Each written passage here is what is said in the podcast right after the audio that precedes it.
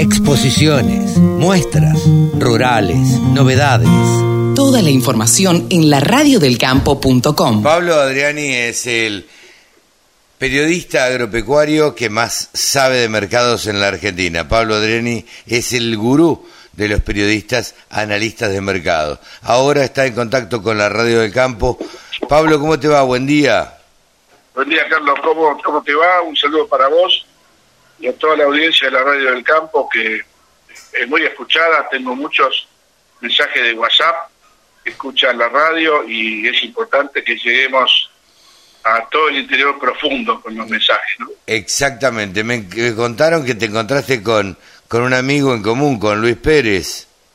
Sí, con Luis Pérez. Qué grande. ALZ está presente en la radio, es, es auspiciante de la radio, así que le mandamos un gran saludo a él. Es un amigo en común, es un amigo en común. Así que Claro. bueno, tuvimos una jornada de golf que no se pudo hacer por, por tormenta eléctrica, pero, pero me reencontré con él después de muchos años, no lo veía. Así que bueno, un saludo para Luis. Un saludo para él, un saludo para él, para toda la gente de, de ALZ que tan bien les está yendo y que por segundo año consecutivo van a estar presentes en Expo Agro.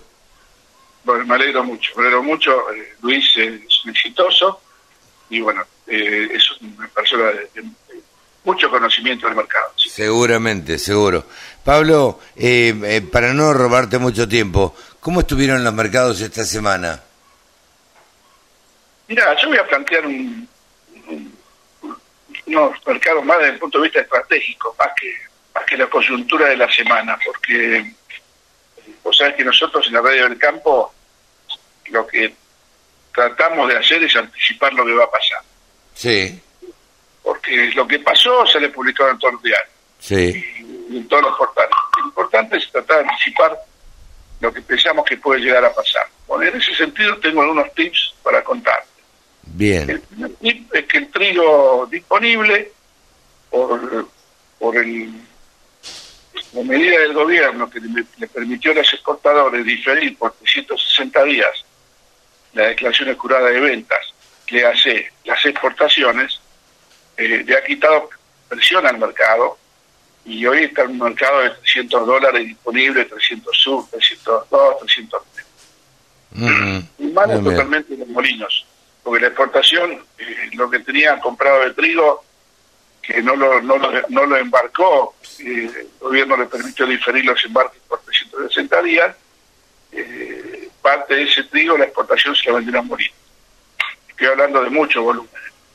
Entonces, los molinos tienen un mes, un mes y medio de molienda y acá un mes van a empezar a eh, generar eh, mayor demanda, lo cual puede, puede augurar una mejora en los precios del trigo eh, lógica. claro, La, la sorpresa que te quiero dar, y por eso digo, nos anticipamos a los mercados, es que empezó a cotizar el trigo en diciembre del 23.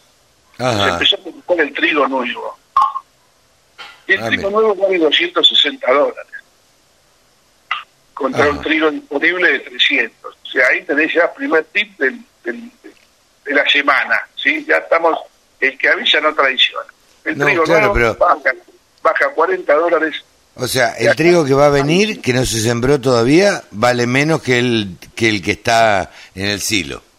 Claro, que tiene lógica, tiene lógica cuando hay, cuando hay un ingreso de cosecha nueva con respecto a la cosecha vieja, tiene lógica la baja, pero acá para mí que la baja eh, eh, tiene, tiene como principal fundamento, esto es eh, intuición, no es información, Ajá. esto es intuición de análisis, es que este año, Carlos, si las lluvias siguen bien en lo que sería fin del verano, principio del otoño, se va a sembrar trigo hasta abajo de la cama. Ah, mira, No te olvides todo que el el que no se pasado sembró, no se sembró el año pasado. no se sembró por sequía y la sequía liquidó 12 millones de toneladas. Claro, Entonces, va a haber un problema de liquidez los productores que lo van a querer aprovechar, como históricamente sucede con el trigo, la caja de fin de año. Pues Para mí que se está previendo un aumento de área de siembra que va a ser para mí récord. Récord. Claro. Y, y la- y la- los muchachos exportadores están viendo, intuyendo eso. Ese es mi análisis intuitivo. Después tenemos el caso del maíz. El maíz está muy firme el, disponible hasta un abril, diría mayo. 260 el disponible, 257 abril, 253 mayo. Me puedo digerir una baja de 5 o 6 dólares. Pero en julio 232. O sea, en julio tiene la baja de eh, el ingreso de la cosecha en maíz tardío, o de segunda, que este año es el 80% de la cosecha. Ah, es, casi toda. Claro, no tenemos antecedentes en los últimos tres años de que el maíz de segundo tardío sea el 80% de la cosecha. El año pasado era 60-40, o sea, 40-60, el 40 de primera, 60 de segunda, 50-50, pero este año es 20 de primera, 80 de segunda. Entonces, ese antecedente puede llegar a ser la espada bajista de este año. Yo te diría que eh, no me gusta dar consejos, pero en esta ocasión sí me gustaría dar consejos. ¿Qué, le dirías a ver, a, tu, a, a la gente a la cual vos le cobrás para asesorar, gratis, ¿qué le podemos decir por acá por la radio del campo? Y que los que tienen maíz en abril, en marzo, a 260 o más, posiblemente ese maíz en el momento de la cosecha valga más, porque va a haber eh, muy poco. Y yo vendería el maíz en cosecha y lo está cosechando y después me posicionaría en alguna eh, estrategia financiera que me permita capturar la suba del dólar. Ah, mira. no hablo la suba, que suba el dólar blue hablo la, la, suba del dólar oficial. Sí, sí, sí. Eh, dicho sea un paso, ya está cerca de los 200, 200 pesos en dólar oficial. Claro. Y a poquito ha ido ganando terreno el dólar oficial. Entonces, el productor tiene miedo que haya una devaluación, eh, se cubre con alguna estrategia de comprar dólar MEP o alguna estrategia de esos dólares que siguen accesibles para, para, para el mercado. Incluso esos, esos eh, el, dólar chacarero que le permite al productor poner la plata en caso fijo ajustada por el dólar oficial. Tiene que averiguar con su, agente, financiero. La otra perlita que te voy a dar, y esta es muy importante, es que la soja firme ahora en marzo 3.95, abril 3.82, mayo 3.76. O sea, mayo es el mes típico de cosecha de soja, 376 dólares, contra un 400 ahora. Sí. Una baja de 24 dólares. Pero la gran sorpresa viene acá. ¿Y pero por qué se da, para, para, un segundo Pablo, ¿por qué se da esta baja?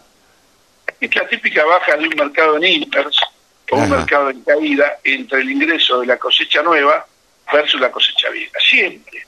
Ah, pasa siempre.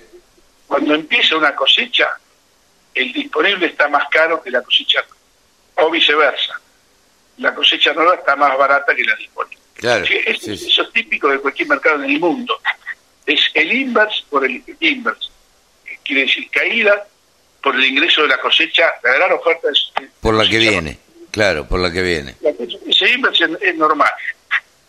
Ahora, la, acá viene la perlita de la semana. En julio me cotiza a 403 dólares. Ajá. Contra 376 el mayo, o sea, una suba de 24, 25 dólares. Claro. Entre julio, entre mayo y julio, en forma tan anticipada, es la primera vez que lo ven. Vos podés tener un mercado que en mayo vale 376, en junio vale 380 y en julio vale 3.85. Pero no que salte de 3.75 a 400. Ese salto de 25 dólares, para mí, eh, eh, está preanunciando algo que no sé qué es. Pero, Porque ¿pero ¿qué estaría preanunciando, Pablo? Mira, yo tengo que trabajar en la teoría de, la intuición de análisis, más que en los fundamentals. Acá puede estar pasando dos cosas. Vos sabés que el, para mediados de febrero, el Departamento de Agricultura de Estados Unidos informa su nueva estimación de área de siembra de maíz y de soja en Estados Unidos. Primera eh, intuición de análisis. Por ahí las multis tienen información que el área de soja en Estados Unidos, campaña 23-24, va a bajar. Ese, ese puede ser algo Claro. viendo bajo la... También salieron las estimaciones de la bolsa de cereales de Rosario, Pablo. Sí, ya el mercado tiene asumido, se tragó el sapo de las 14 millones de toneladas. Ajá. Ese sapo ya se lo tragó. Y, y aún con 14 millones de toneladas menos, el mercado está pinchado, de nuevo, 3,76. O sea, eso tiene que ver con la estrategia de las empresas de decir, este año no podemos perder plata en cosecha. Hace dos años que el- la industria aceitera viene, viene con márgenes de molinda negativos perdiendo plata. Este año los muchachos dijeron, no podemos perder plata, no podemos perder más plata. Si no aprovechamos la cosecha para hacer márgenes positivos, después no te olvides que entramos en un año electoral. No, no, no, claro. Ahí año electoral, todo tipo de especulaciones. el torno va a vender un kilo. soja 3, soja, soja lo que sea. Exacto. Entonces, la, la otra hipótesis de ocurrencia es justamente que se está previendo cierto tipo de ajuste en el tipo de cambio en forma más acelerada que lo que ha estado pasando hasta ahora. Y, y la exportación está tratando de eh, cubrir eh, con, con precios futuros atractivos para que el productor venda. El productor, eh, en mayo Pará, empieza la cosecha, pará, Pablo. Vos no te acabas de dar cuenta de lo que acabas de decir. Vos acabas de decir que va a haber una devaluación, bueno, un ajuste en el tipo de cambio, dijiste. la, la está viendo ahora, sea, se está acelerando el ritmo de evaluación del tipo de cambio oficial. Entonces, eh, ese es un indicador. Ahora, el otro indicador es que las multis saben que, y las compañías exportadoras y locales, no solamente las multis, todas las empresas de Argentina, multis y no multis, nacionales, cooperativas, extranjeras, saben que el productor de cosecha va a vender la soja lo mínimo vital y móvil, y después se sienta arriba. Claro. Ese que se sienta arriba, Che, ¿cuántos no- datos que le estamos dando acá nosotros a los productores? él no vender un kilo. no van a vender un kilo. Están las elecciones a gobernador. No, claro. Las elecciones que empiezan, eh, a ver, como en mayo empiezan las elecciones en, en, en distintas provincias. Sí, en, en- en febrero empieza una en La Pampa, creo, una, una prepaso. Sí, ya, ya empieza a haber elecciones eh, a gobernadores que están separadas de la presidencial. Claro, porque, a ver, si te fijaste, todos los gobernadores peronistas no quieren quedar pegados con este gobierno. Entonces, Claro, por eso- adelantan las elecciones. Por eso se separa la- el momento de la elección. Claro. Y, y el otro tema son las pasos de agosto. Los pasos son las previas de, de todos los partidos políticos. Y después tienen las presidenciales en octubre. O sea que ya, ya a partir de que el productor cosechó y vendió lo mínimo, a, a partir de ese día, el día uno, se sienta arriba y no vende un kilo de nada. ¿Por qué? Porque es lógico, alta incertidumbre política, económica, financiera y cambiaria. Es, es suicida vender vender y quedarte con pesos. No, no es suicida, digo, a ver, eh, le podés cerrar en un montón de... Te podés quedar con un montón de plata menos. Sí, o si, o si vos vendés en pesos, pero te vas a una estrategia financiera que te cubra de la devaluación del dólar oficial, se puede hacer tranquilamente. Pero, pero eso, eso lo hacen muy pocas empresas, esos manejos financieros, ¿viste?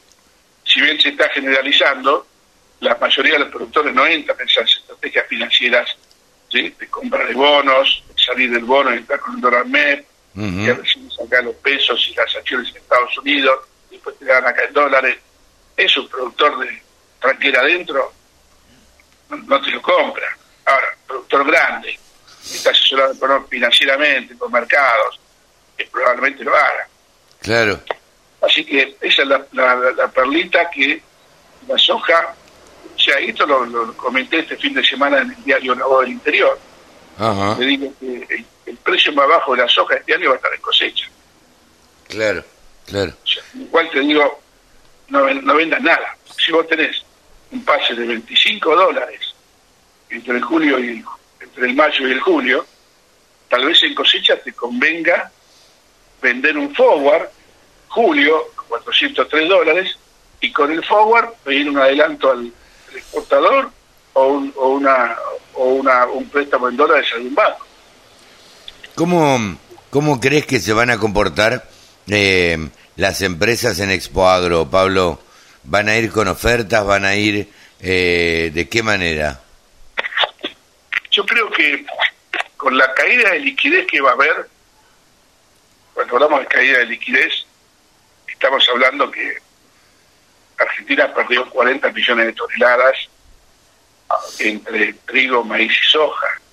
40 millones de toneladas. Es un montón. Sí, es claro, es, demasiado. O sea, una cosecha que el año pasado fue 138 millones, este año va a llegar a 100, un poquito más.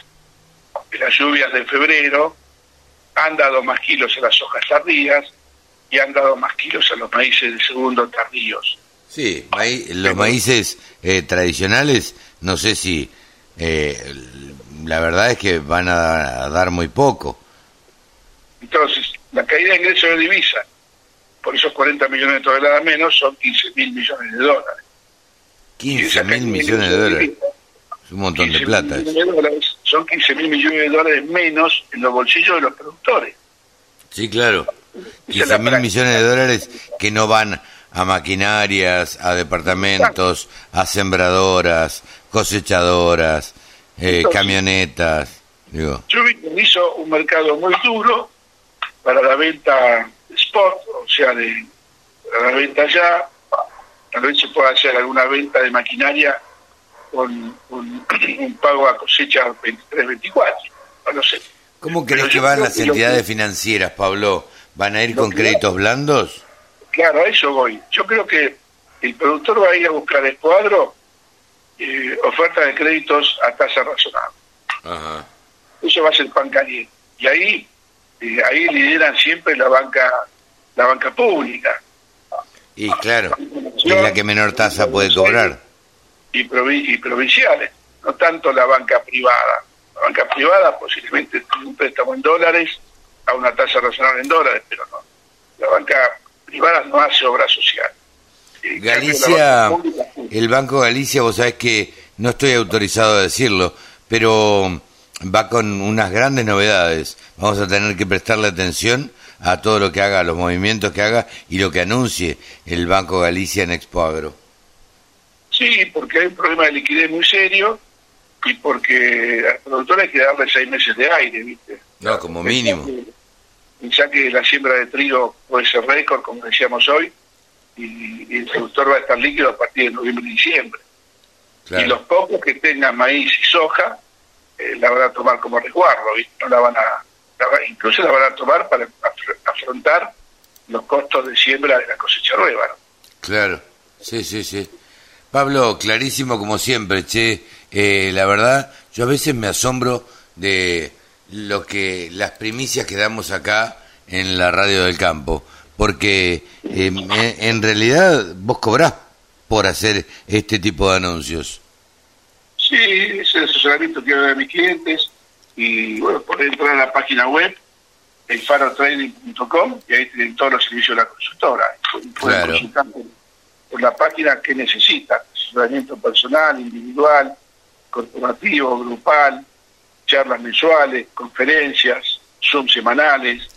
O sea, los mercados están, eh, como lo estamos viendo hoy, eh, muy, pero muy eh, volátiles, muy cambiantes, y todos estos tips que nosotros tiramos son tips de mucho valor. No tienen que tomarlo como, como que hoy va a llover mañana. No, no, esto es análisis. Esto a ver, vos analizás los mercados, Pablo, vos hablás con tenés tus asesores o tus colegas en Estados Unidos, en Brasil, este, en otros países, bueno, eh, que te dicen a ver cómo está yendo la, la cosecha eh, en, esos... pero aparte, Carlos, los 35 años de experiencia que tengo analizando mercados. sí, claro. no, hay, no, hay, con qué darle a eso porque es, es mi valor agregado, mi experiencia de haber visto tantos mercados y mi, mi, mi modus operandi o mi forma de ser de eh, anticiparme y jugarse lo que va a pasar. Totalmente. Eh, prontito vamos a estar muy probablemente dando charlas en otros países, Pablo. Así es, esperemos que sí. Esperemos que sí. Eh, vos sabés que eh, ASPA Producciones y Nuevos Vientos se han unido este, para representar algunas ferias internacionales. Así que, mm, bueno, eh, esperemos que, que Pablo Adriani y sus colegas de Brasil, de Estados Unidos, puedan estar eh, específicamente en Colombia. Tampoco vamos a dar tantas vueltas. Sí, señor mucho, te felicito por, por ese desafío, esa responsabilidad que te han dado. Representar a las ferias eh, agropecuarias de Colombia eh, es un tema muy importante y creo que van a llevar a buen puerto empresas argentinas y especialistas argentinos. Eh, lo hemos charlado fuera de micrófono, Pablo. Eh, en Colombia están ávidos de lo que nosotros hacemos acá en la Argentina, que es la siembra directa. Ellos no, no la han implementado todavía. Con lo cual, me parece que hay un mercado eh, muy promisorio allá en, en, Colombia, sobre todo en la llanura. Eh, este, en, en, en, la parte plana de Colombia, que es todo el sur de Colombia, para, para, eh, para que lo visualicemos en el mapa. Sí, hay una oportunidad de crecimiento de la mano de la tecnología y un desafío porque es un país eh, prácticamente 100% tropical, ¿no? Claro, claro, con, con un calor que nosotros no tenemos, eh, con una clase de, de, de animales en, en, cuanto a ganadería, la mayoría de razas índicas, las llanuras orientales eh, son eh, llanuras parecidas a las que tenemos acá, pero con bastante más calor, digamos, con muchos ríos este, y con menos tecnificación, con menos alambrado. Hay, hay campos que están vírgenes y que arrean de a 2.000, 3.000, 4.000 vacas. Entonces, sí, sí, sí. este, hay, hay, hay, mucho por, por, por hacer y mucho por... Eh, ellos están ávidos también de que nosotros vayamos a, a, a, a ver, a, a, contarles cómo es la, lo de la siembra directa, a, a llevarles genética, este, y eso es lo que podemos colaborar nosotros eh, desde acá, desde la Argentina, ¿no? Y lo que se conoce como transferencia de tecnología y de conocimiento. Exactamente, exactamente. Pablito, eh, buen fin de semana y muchas gracias. Un abrazo, buen fin de semana. ¿eh? Buen fin de semana. Pablo Adriani ha pasado aquí por los micrófonos de la Radio del Campo, el periodista, el gurú de los periodistas agropecuarios, analistas de mercado. Chao, Pablito. Abrazos. Escucha la Radio del Campo en tu celular. Bájate la aplicación. Es re fácil.